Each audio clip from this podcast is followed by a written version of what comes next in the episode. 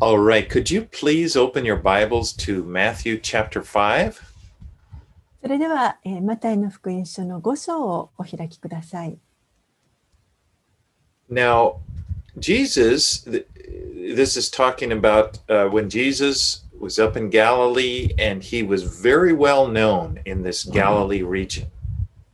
イエスは、えー今ガリラヤの地域におられますけれども非常にあの 有名になっていました。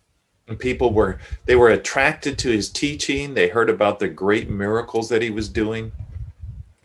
人々は、えーイエスの教えに惹かれそしてまたイエスが行っておられたたくさんの素晴らしい奇跡を見ていました。And great crowds of people were, were gathering to hear him speak.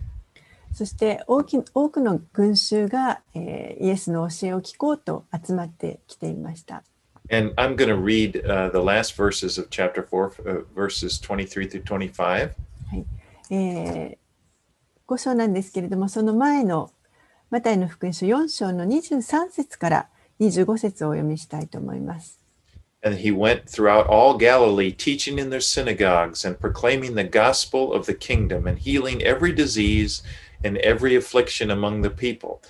So his fame spread throughout all Syria, and they brought him all the sick, and those afflicted with various diseases and pains, those oppressed by demons, those having seizures and paralytics, and he healed them. And great crowds followed him from Galilee and the Decapolis and from Jerusalem and Judea and from beyond the Jordan. マタイの福音書4章の23節から25節をお読みします。 イエスはガリラヤ全域をめぐって街道で教え、御国の福音を述べ伝え、民の中のあらゆる病、あらゆる患いを癒された。イエスの評判はシリア全域に広まった。それで人々はさまざまな病や痛みに苦しむ人、悪霊に疲れた人、転換の人、中部の人など病人たちを皆身元に連れてきた。イエスは彼らを癒された。こうして大勢の群衆がガリラヤ、デカポリス、エルサレム、ユダヤ、およびヨルダンの川向こうから来てイエスに従った。Now, this leads us right up to, to chapter 5, and verse 1 begins Seeing the crowds, he went up on the mountain, and when he sat down, his disciples came to him. そしてここから、えー5章に続いていきます。5章の1節その群衆を見て、イエスは山に登られた。そして腰を下ろされると、身元に弟子たちが来た。Now, chapter 5 through 7 contain what's called the Sermon on the Mount. この5章から7章というのは、三条の水訓と呼ばれているイエスの教えになります。Now, this sermon contains the core or the, the you know the main parts of the message that Jesus taught. このあの三条の水訓の中には、イエスが教えておられたメッセージのこの中心となる部分が含まれています。Now, this shouldn't be confused with another sermon in Luke, which is, you know, the Sermon on the Plain. えーこれはですね、ルカの福音書の6章のところに出てくる、えーイエスが平らな場所でお教えになったという記録がありますけれども、それとはあの混在させないでください。別の話です。Yeah, in Luke 6, and they are two different sermons, but they they they uh, they contain many of the same things. このルカの6章と、えーマタイのこの5章からの話は、えー別の時の話ですけれども、でも両方の教えに多くの、あの同じような教えが含まれています。That's because these were the core teachings of Jesus' message. And actually, he probably taught them the same things many times as he traveled around the area. なぜならば、それはイエスが教えておられたメッセージの中心となる部分だったからです。そしておそらく、えー旅をされながら何度も何度も同じあの教えを、えー弟子たちにされていたと考えられます。 So Jesus went up on the mountain and he sat down to teach his disciples. イエスは山に登られて、そしてそこに腰を下ろされ、弟子たちが集まってきました。 Now, although it says he he gathered his disciples, we see at the end in chapter 7, verse 28, that there were many other people who also came and crowded around to hear him teach. でここで弟子たちが集まってきたとありますけれども、えー 後ろの方で7章の28節とかを見ますと、その周りにですね、イエスが教えて、イエスの教えを聞くために聞こうとして大勢の群衆が集まってきていたということがわかります。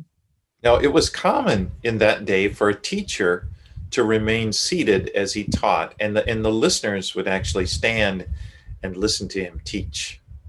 当時は、えーこの教える教師が座って、そして教え、えーそれを聞いている者たちが周りで立って聞くというのが、えー普通でした。Okay, let's read now verses 2 through 10. それでは5章のえ2節から10節をお読みします。そこでイエスは口を開き、彼らに教え始められた。心の貧しい者は幸いです。天の御国はその人たちのものだからです。悲しむ者は幸いです。その人たちは慰められるからです。柔和な者は幸いです。その人たちは地を受け継ぐからです。木に植え乾く者は幸いです。その人たちは満ち足りるからです。憐れみ深い者は幸いです。その人たちは憐れみを受けるからです。心の清い者は幸いです。その人たちは神を見るからです。平和を作る者は幸いです。その人たちは神の子供と呼ばれるからです。木のために迫害されている者は幸いです。天の御国はその人たちのものだからです。Now, these verses contain what is what is called the Beatitudes. ここのあの箇所はですね、えー日本語で言うと八福の教えと呼ばれるようなあの教えになっています。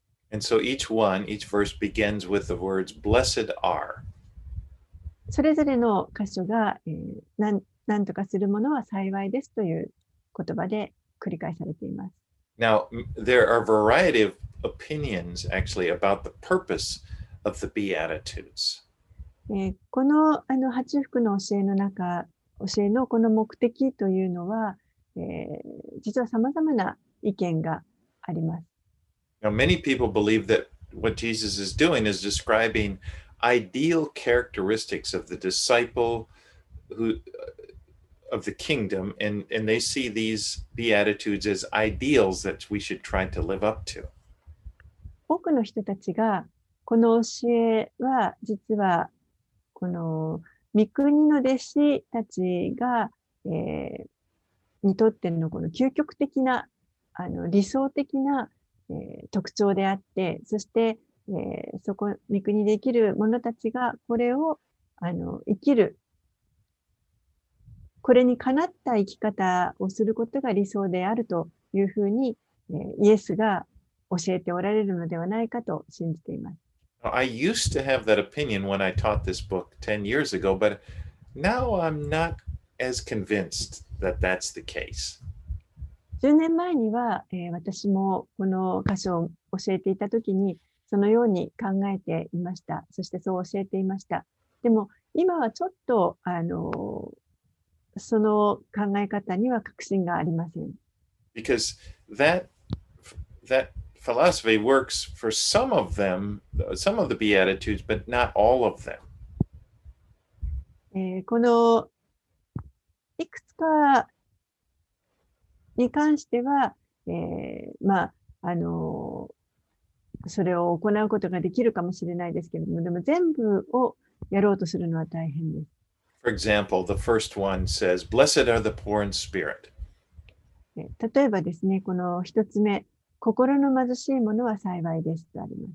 now i don't think being poor in the spirit is an ideal that jesus wants us to live up to えーイエスは決してですね、あの、私たちが一生懸命努力をして心を貧しくさせることをあの願っておられるとは思いません。because the, new testament is it teaches that we are to be filled with the holy spirit 旧約あ新約聖書は、えー私たちは御霊に満たされているということを教えています。And Peter tells us, for example, that God has given us all things that pertain to life and godliness. ペテロは、えー私たちにには神神がですね、命と経験をもたらすすべてのものを私たちに与えてくださったと教えています。Now, that doesn't, you know, sound like poverty of spirit. その、あの、意味は、えーちょっとここの心の貧しいものというのとは少し違うのではないかなと思います。And then, of course, and then there's the second one, which is similar. It said, Blessed are those who mourn, for they will be comforted. そしてまた二つ目は、えー悲しむ者は幸いです。その人たちは慰められるからですとあります。 Now, and, and again, I don't think mourning is an ideal that, you know, we're to strive to be m- people who mourn. Uh, you know, Paul wrote in First Thessalonians 5.16, be joyful always. またこれを悲しむということをですね、一生懸命努力をして悲しむというのはちょっと違うのではないかなと思います。パウロもテサロニケへの手紙の中で、いつも喜んでいなさいと言っています。Now, others, I have to say, there are other be out attitudes that do look a lot like ideals that we should try to live up to. For example, being peacemakers, being merciful, being pure in heart. もちろん、あの、他の箇所の中で、あの、こう理想的な生き方として紹介されているんじゃないかなと思うものもあります。例えば平和を作るものとか、えー憐れみ深いもの、心の清いもの。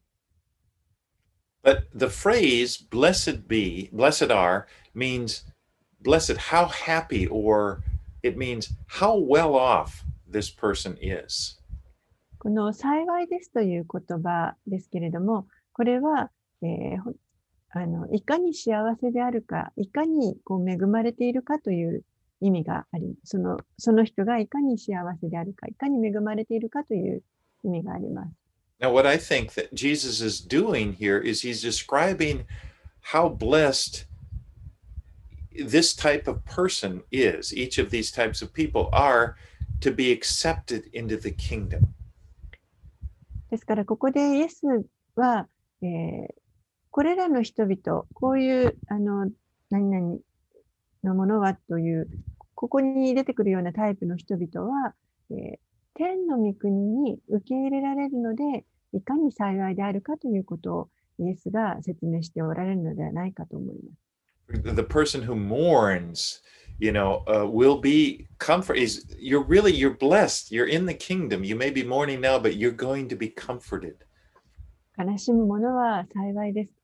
その人は慰められるとありますけれども、えー本当にこの天の御国に行けば、そこで慰めをそういう人たちも受けるので、幸いであるということです。And he talks about the meek, which, you know, the, the meek is kind of like the opposite of what we think in this world of a powerful person in this life. But he says the meek will inherit the earth. They're blessed. また、柔和なものは幸いですとあります。この柔和なものというのは、この世ではの考え方とは真逆だと思います。この世はいかに力を持つかというあの考え方だと思いますけれども、でもその柔和なものは幸いである。なぜならば、その人たちは地を受け継ぐからですとあります。So uh, the blessings are a result of being in the being a part of the kingdom of God. ですから、この幸いであるということ、これは、えー天の御国に属するものであるということの結果だと思います。And these blessings are not a result, you know, they're not rewards of living up to each of these ideals. えーこのような理想的な生き方をすすることによるその報いということではないと思います。Because if they were, then that would be a system of works righteousness and it would be almost impossible to live up to it. もしそうだとすると、えーもうこの教えが義の行いの仕組みになってしまって、そしてほぼそれにかなうような生き方というのはもう不可能ということになります。Jesus had been bringing the message that the kingdom of God was near. イエス It was at は、hand. イエスは、えーイエスが来られて人々に天の御国は近づいたというそのメッセージをもたらしてくださいました。I mean, he was the king and he was here and he is opening the doors of his kingdom. イエスは王であられ、そしてそのイエスが今ここに来られて、そしてこの御国が、の扉が開かれたということです。And he had been demonstrating that by healing the sick and casting out demons. そしてそのことをイエスは、えー病を癒したり、また悪霊を追い出すことによって示されました。And he was inviting people to come into his kingdom. そして人々を神の御国に招き入れておられます。In fact, Jesus is the doorway to the kingdom. 実際、イエスご自身がこの御国に入るその道です。And the person who receives his invitation, the person who enters the kingdom, is a blessed person.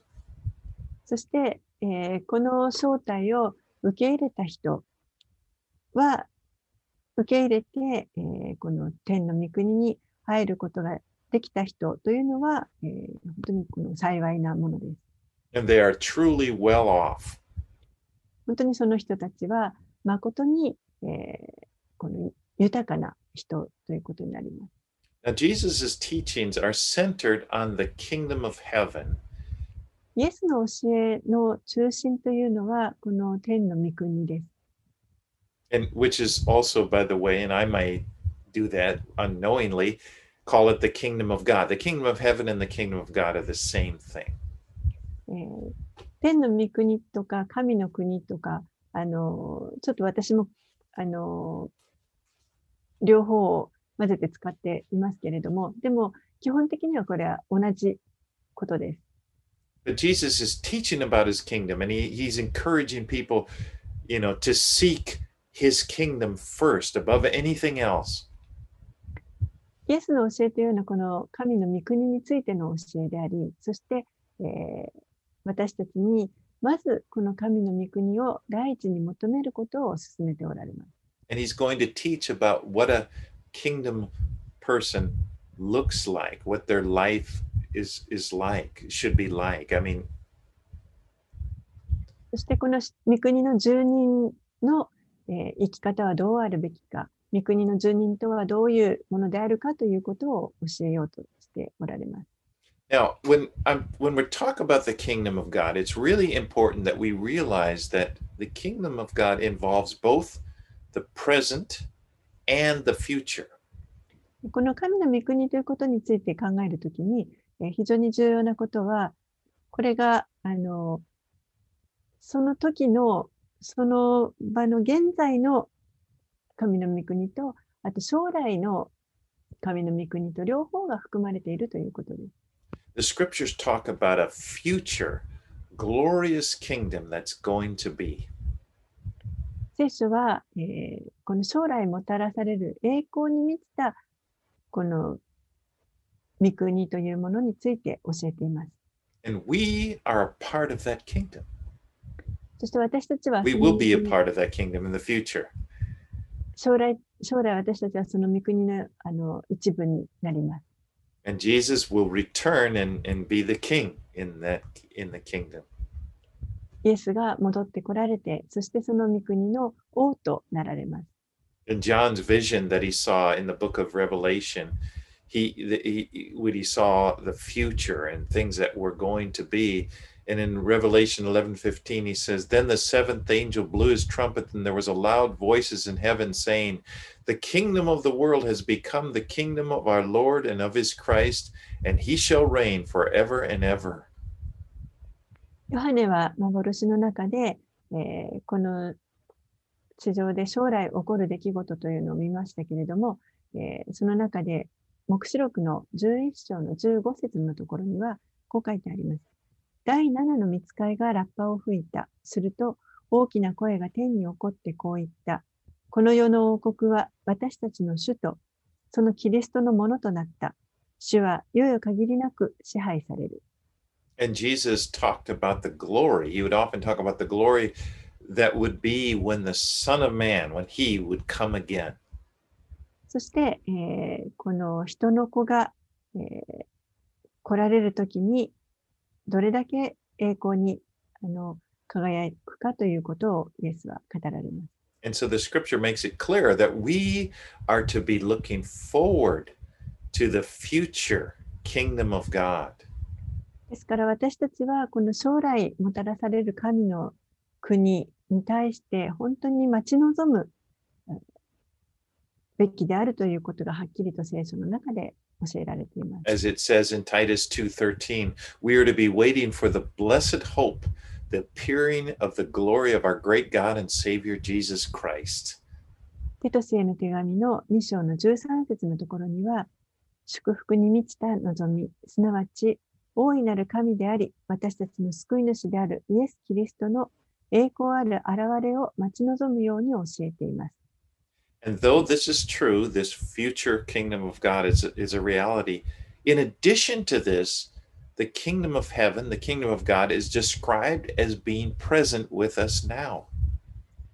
えーこの天のあの将来もたらされる神の御国に加えてですね、えー実はこの天の御国というのは今このあの時に私たちにと共にあるあの御国も御国でもあるということです。In Luke 17 20 through 21, Jesus said, uh, it says, being asked by the Pharisees when the kingdom of God would come, he answered them, The kingdom of God is not coming in ways that can be observed, nor will they say, Look, here it is, or there. For behold, the kingdom of God is in the midst of you. ルカの福音書の17章の20節21節パリサイ人たちが神の国はいつ来るのかと尋ねたとき、イエスは彼らに答えられた。神の国は目に見える形で来るものではありません。見よ、ここだとか、あそこだとか言えるようなものではありません。見なさい。神の国はあなた方のただ中にあるのです。And in Luke chapter 11, verse 20, Jesus said, But if it is by the finger of God that I cast out demons, then the kingdom of God has come upon you. そしてイエスはまたこのように言われました。ルカの福音書11章の20節で、しかし私が神の指によって悪霊どもを追い出しているのなら、もう神の国はあなた方のところに来ているのです。And so what Jesus was saying was that the kingdom of God was present with them and it was present in him. ですからイエスはここで神の国というのは、もうあのイエスと共にそこにあると言われています。And here in the Beatitudes, we see this tension between both the present uh, kingdom of God and the future kingdom of God. そして、あのマタイの福音書5章のこの最初の8福の教えに戻りますけれども、この中には、え、その現在の神の国と将来の神の国、この二つのバランスがこの中に見ることができます。And so those who have entered the kingdom of God are blessed right now, but the best is yet to come. ですから、えー、この神の国にいる者たちというのは、今、この時にもうすでに幸いです。祝福されています。でも、えー一番良いものというのはまだ来てないということになります。Okay, let's read verses 11 and 12. 11節12節をお読みします。私のために人々があなた方を罵り、迫害し、ありもしないことで悪行を浴びせるとき、あなた方は幸いです。喜びなさい。大いに喜びなさい。天においてあなた方の報いは大きいのですから。あなた方より前にいた預言者たちを人々は同じように迫害したのです。You are blessed even though you may be persecuted in this life because you are a citizen of the kingdom of God. えーもしこの地上で迫害されたとしても、あなたは幸いです。なぜならば、あなたは天の御国の住人だからです。ということです。And you will be rewarded greatly for your witness to him. そして、イエスの証人、忠実な証人であったということで、素晴らしい報いが用意されています。 In John 15, 19, Jesus said, Because it's, he was speaking to his disciples, because you are not of the world, but I chose you out of the world, that the world hates you. イエスは、えーこのように言われました。ヨハネの福音書の15章19節で、しかし、あなた方は世のものではありません。私が世からあなた方を選び出したのです。そのため、世はあなた方を憎むのです。You know, persecution may actually be proof that we belong to the kingdom of, of heaven, and this is something that we should rejoice about. 迫害というのは、ですから私たちが、えーこの神の御国に属しているものであるということの証になります。なので、えー喜ぶ、喜ぶべきことであるということになります。All right, let's read verse 13. 13節あなた方は地の塩です。もし塩が塩気をなくしたら何によって塩気をつけるのでしょうかもう何の役にも立たず、外に投げ捨てられ、人々に踏みつけられるだけです。In ancient times, salt was used as a preservative. えー古代、この塩というのは防腐剤の役割を果たしていました。Know, I was told that originally uh, that was the reason for umeboshi, be- that, that, that it, they put it in bentos to keep them from spoiling. えーこのお弁当に梅干しを入れるというのも、お弁当が腐らないようにというあの理由で梅干しを入れたということをきき聞きました。In but in this way, as a preservative, salt being a preservative, in the same way Christians have this preserving preserving influence on the society in which we live. 同じように塩があのこの腐敗を防ぐ役割をしているように、えークリスチャンたちもまたこの社会で私たちが生きているこの社会で 腐らないためのその影響というものを与えているいます。Now, in, in addition to being a preservative, salt salt also gives taste. そして、えー腐らせないだけではなくて塩にはこの塩気というものがあります。And we are meant to be a blessing to our society. ですから私たちはこの社会にとって祝福となるべきものです。Okay, let's read verses 14 through 16. 14節から16節をお読みします。あなた方は世の光です。山の上にある町は隠れることができません。また、明かりを灯してマスの下に置いたりはしません。食台の上に置きます。そうすれば、家にいるすべての人を照らします。このように、あなた方の光を人々の前で輝かせなさい。人々があなた方の良い行いを見て、天におられるあなた方の父を崇めるようになるためです。So Jesus said, You are the light of the world. イエスはここで、あなた方は世の光ですと言われました。And as citizens of the kingdom of heaven, this is really who we are. 天の御国の住人として、えー私たちは実際そのようなものです。Now, the question is not whether or not you will be a light, you are a light. The question is, you are a light. The question is, what will you do with your light? ですから、えー大事なのは、私たちは光なのかどうかということではなくて、私たちはもうすでに光ですから、その光をじゃあどうするのかということが、ことで And す of course, a person is you you wouldn't light a lamp and then uh, and cover it with a basket. もちろん、この光を灯したときに、その上にこう覆いをかぶせて隠すということはしません。This would defeat the whole purpose of having a lamp. そんなことをすれば、その光の、光をつけた意味がなくなります。You know, lights are meant to shine. 光というのは輝かせるためのものです。You know, they're they're meant to give light to those who are around the light. 周りに光を届かせるために光をつけます。And this is the purpose of our lives. それこそが私たちの人生の目的です。You know, you are the light of the world. あなたは世の光です。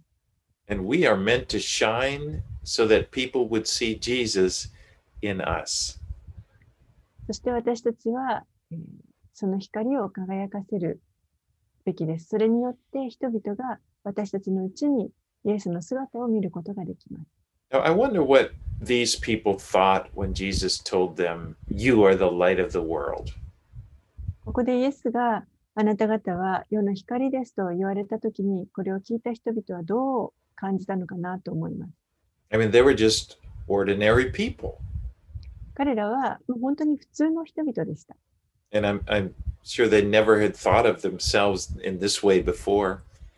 ですから自分たちがそのようなものであると考えたことはなかったと思います。 But even now, Jesus says to each one of us, You are the light of the world. 今でもイエスは私たち一人一人にあなたは世の光ですとおっしゃってくださっています。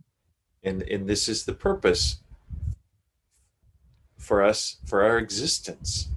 それこそが私たちが存在する理由です。You know, it's a wonderful thing, but also it's kind of a sobering thing. このことは本当に素晴らしいことであると同時に、またとても厳粛なあの身の引き締まるようなことでもあります。Because we should think, well, I want my light to shine while I have a chance, while I'm here. 私はこの地上にいる間に機会があれば、この光を光り輝かせたいと思います。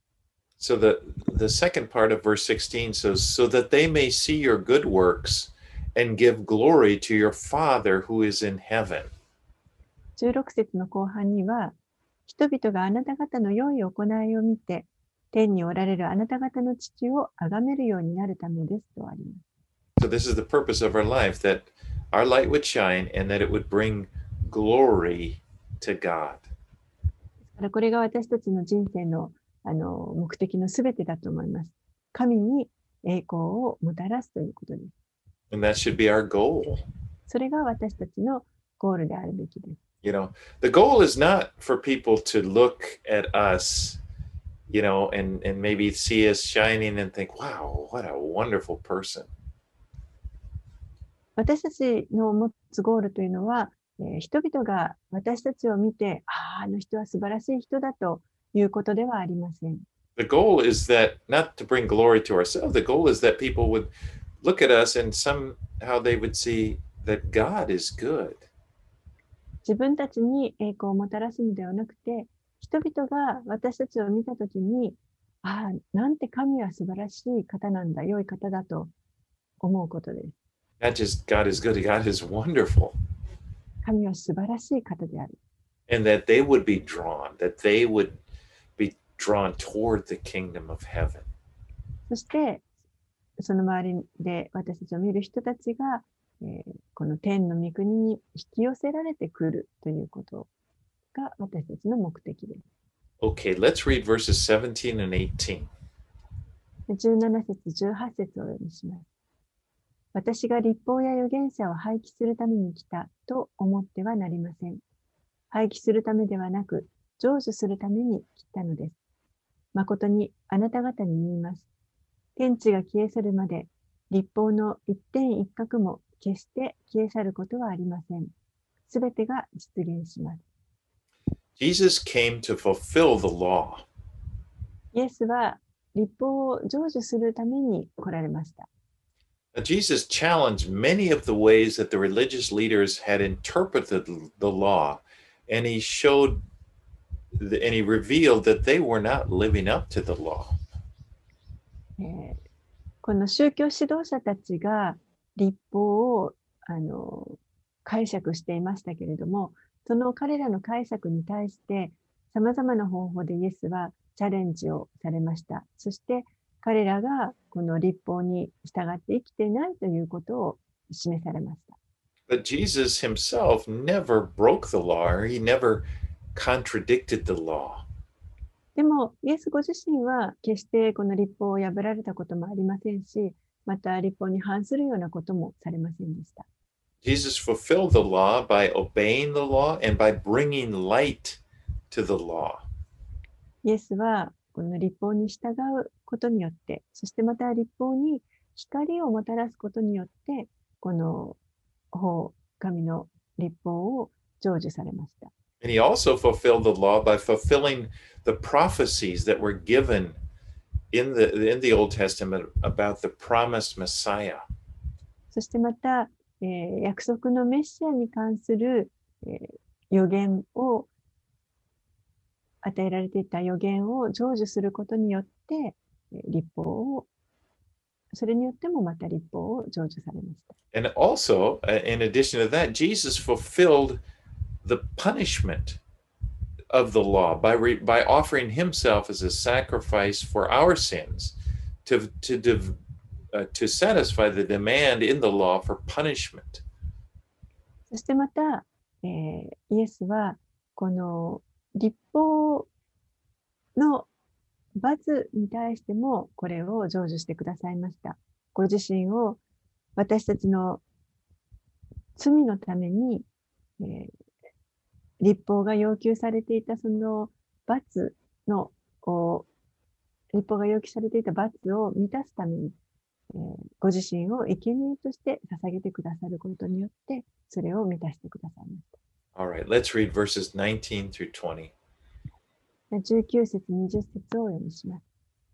ですから、これらの戒めの最も小さいものを一つでも破り、また破るように人々に教えるものは、天の御国で最も小さいものと呼ばれます。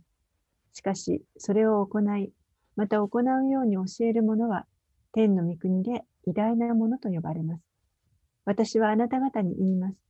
あなた方の義が立法学者やパリサイ人の義に勝っていなければ、あなた方は決して天の御国に入れません。Now, verse 20 would have really impacted those people listening to him said. この20節のところは、えーこれを聞いた人々にとって非常に大きなあのインパクトがあった言葉です。Because the scribes and the Pharisees were the religious leaders of the day. で当時のこの宗教指導者たちというのは、えー立法学者やパリサイ人たちでした。You know, they were known for trying to to meticulously keep all of the details in the law. 彼らはもう本当に細心の注意を払って立法を守るということでよく知られていました。And so to hear Jesus say, unless your righteousness surpasses that of the, gri- the, the scribes and the Pharisees, you cannot enter the kingdom of, of heaven, that would have been very discouraging. ですからイエスがですね、あなた方の義が立法学者やパリサイ人の義に勝っていなければ、あなた方は決して天の御国に入れませんと言われるのを聞いたときには、もう本当に人々は あの失望したと思う、がっかりしたと思います。Well, the important thing that Jesus is saying is, is, is teaching is that the righteousness of the scribes and Pharisees was not the kind of righteousness that is needed to enter the kingdom of heaven. でもここでイエスが教えようとされているのは、立法学者やパリサイ人たちの義が、えーこの天の御国に入るための必要な義義なのではないということです。To enter the kingdom of heaven, you needed you need a perfect righteousness. 天の御国に入るためには完全な義が必要です。You know, the scribes and the Pharisees, they were not perfect people. 立法学者やパリサイ人たちは、えー決して完璧な人ではありません。They were like all of us. They were sinners. 彼らもまた私たちと同じように罪人です。They fell short of the glory of God. ですから神からの栄誉を受けることができない者たちです。 Perfect righteousness is only found in Jesus Christ. 完全なる義というのは、キリストのうちにのみ見出されるものです。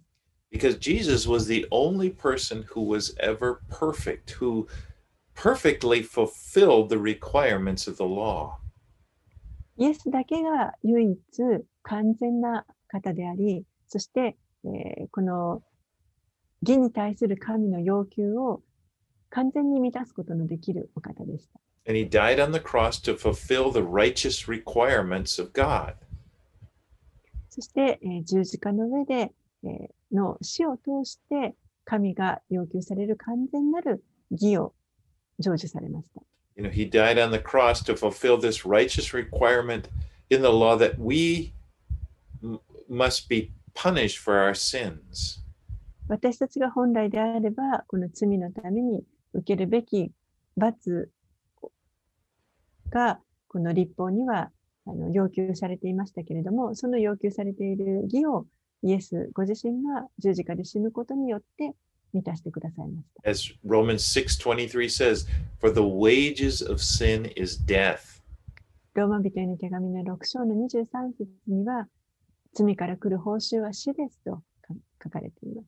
And that's the penalty that Jesus paid for us.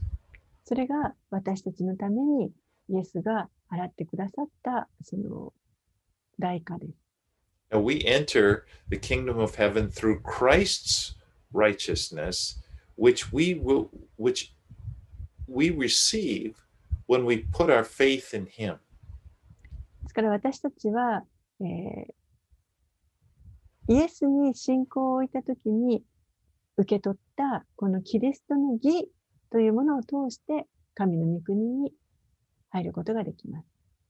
You know, we don't obey God's laws in order to become righteous. 私たちは、えー神の立法に従うことによって義となるのではありません。Romans 10, verse 4 says, For Christ is the end of the law for righteousness to everyone who believes. ローマ人への手紙の10章の4節のところには、立法が目指すものはキリストです。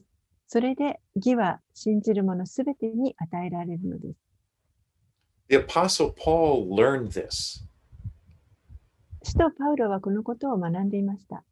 Paul knew about the righteousness of the Pharisees because he had been a Pharisee and he was a very zealous Pharisee when it came to trying to keep the law. パウロは、えーこのパリサイ人の義というものをよく知っていました。なぜならば、自分自身が、えーパリサイ人であり、そして、えー立法を守ろうと熱心だったからです。He said in Philippians chapter 3 verses 8 and 9, フィリピ人への手紙の3章の8節、9節のところで、パウロはこのように言っています。 he said, "Indeed, I count everything as a loss because of the surpassing worth of knowing Christ Jesus my Lord. For his sake I have suffered the loss of all things and count them as rubbish in order that I may gain Christ and be found in him." and This is what he says, not having a righteousness of my own that comes from the law, but that which comes through faith in Christ, the righteousness from God that depends upon faith. フィリピ人への手紙の3章の8節9節それどころか、私の主であるキリストイエスを知っていることの素晴らしさのゆえに、私はすべてを損と思っています。私はキリストのゆえにすべてを失いましたが、それらはチリアクタだと考えています。それは私がキリストを得て、キリストにあるものと認められるようになるためです。私は立法による自分の義ではなく、キリストを信じることによる義、すなわち信仰に基づいて神から与えられる義を持つのです。Now, God's law is perfect, and, and there's a, so much that we receive from it in the way of wisdom and guidance. 神の立法というのは、えー完璧であり、そしてまた私たちはそこから知恵や導きといったものを受ける、たくさん受けることができます。But there's one thing we don't receive from the law, and that is righteousness. でも、この立法から私たちが受けられないものが一つあります。それが義です。Because our righteousness comes from Christ and from Him alone. 私たちの義というのは、キリストからしか来ません。キリストのみからしか来ません。It doesn't come from our performance or our ability to live up to the law. 私たちの行いや、この立法に従って生きる、その、生きる力というものではありません。Verse 20 is im- important to remember as we study the Sermon on the Mount. ですから20節のところというのは、えー私たちがこの三条の水訓を学んでいく上で覚えておくべき非常に重要な箇所だと思います。And Jesus is not giving us more laws to obey in order that we be, can become righteous. イエスは私たちがより義なるものとなるために、さらに立法、新しい立法を、えー教えようとしておられるわけではありません。He's not telling us, you know, you got to try harder. You, you you better do better than the, the the scribes and the Pharisees, and or you're not going to get it into heaven.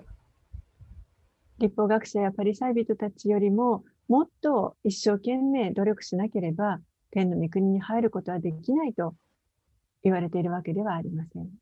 Jesus is the doorway into the kingdom of heaven. イエスご自身がこの天の御国に入る、その、えー道です。He is our king. この方が私たちの王です。Now, in the Sermon on the Mount, uh, Jesus is going to go deep into heart, the, the really the heart issues of life, that you know, the things that we really struggle with. この三条の水訓の中で、イエスは、えー私たちのこの人生の中の本当に心の問題に、えー私たちが本当に苦しむような様々な課題、心の問題に深く切り込んでいかれます。He's going to talk about things like anger, anxiety, and rejection, and and and and the motivations for why we do things. 怒りであるとか、不安、また拒絶、そして私たちが何かを行うときの動機といった、そういったものを取り扱われます。And these are, are core problems that every person in the world struggles with. でこれらはみんな、えーこの地上の私たちがみんな、あの苦しんでいる問題の核となる部分だと思います。And Jesus is going to teach us how to live. イエスは、えー私たちがどのように生きたらよいかということを教えてくださいます。And we will see that just what a great treasure this sermon is. ですからこの教えの中に、えー本当に私たちにとっての宝がたくさんあります。Let's pray. お祈りします。Heavenly Father, we are so happy to be a part of your kingdom. 天のお父さん、私たちは天の御国の一部であることを本当に幸いなものです。to be blessed as we are. 私たちがこのままの状態で本当に祝福されています。